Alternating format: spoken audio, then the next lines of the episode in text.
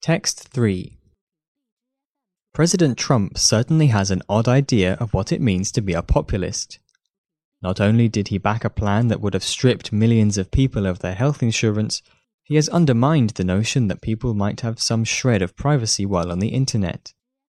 On Monday night, Trump quietly put his name to a bill stripping consumers of internet privacy protections drafted by the Federal Communications Commission.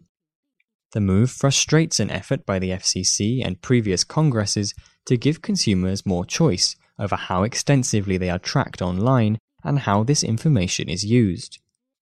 It is hard to imagine anything more anti populist than this measure. The law will allow large corporations to profit by bombarding people with advertisements. It will also increase the sense of millions of Americans that their lives are being influenced by forces beyond their control. Perhaps nothing underscores these developments more than the glee with which the Data and Marketing Association reacted to the law's passage. The group asserted that consumers actually want to be tracked, so they will see ads that are relevant to their preferences and buying habits. The group even assigned a value, $1,200 per year per consumer, for the privilege of being tracked. There might well be some consumers who want to see relevant ads, and under the FCC's rules, they could have chosen to be tracked. The opt in policy that the FCC had proposed was, in fact, exactly the approach that would have served consumers well. But most people do not want to be stalked around the internet with sales pitches every time they make a purchase or conduct a search. Nor do they want to have to set up virtual private networks as a defensive measure, or worry about how else their data might be used.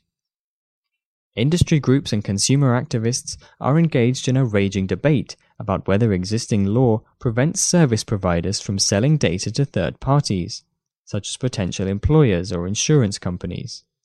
To the extent there is wiggle room for service providers to sell data, the new law will only encourage them. Not only does the law overturn specific FCC rules, it sends a broad anything goes message from the powers that be in Washington. To be sure, the FCC rules had their flaws. They set off a kind of turf war between the FCC and the FTC, Federal Trade Commission, the agency that normally handles privacy matters and they would have applied only to service providers and not to search engines, social media platforms, and such.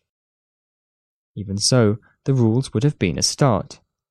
Their demise is the latest example of the Trump administration courting the vote of everyday Americans while selling them out to corporate interests.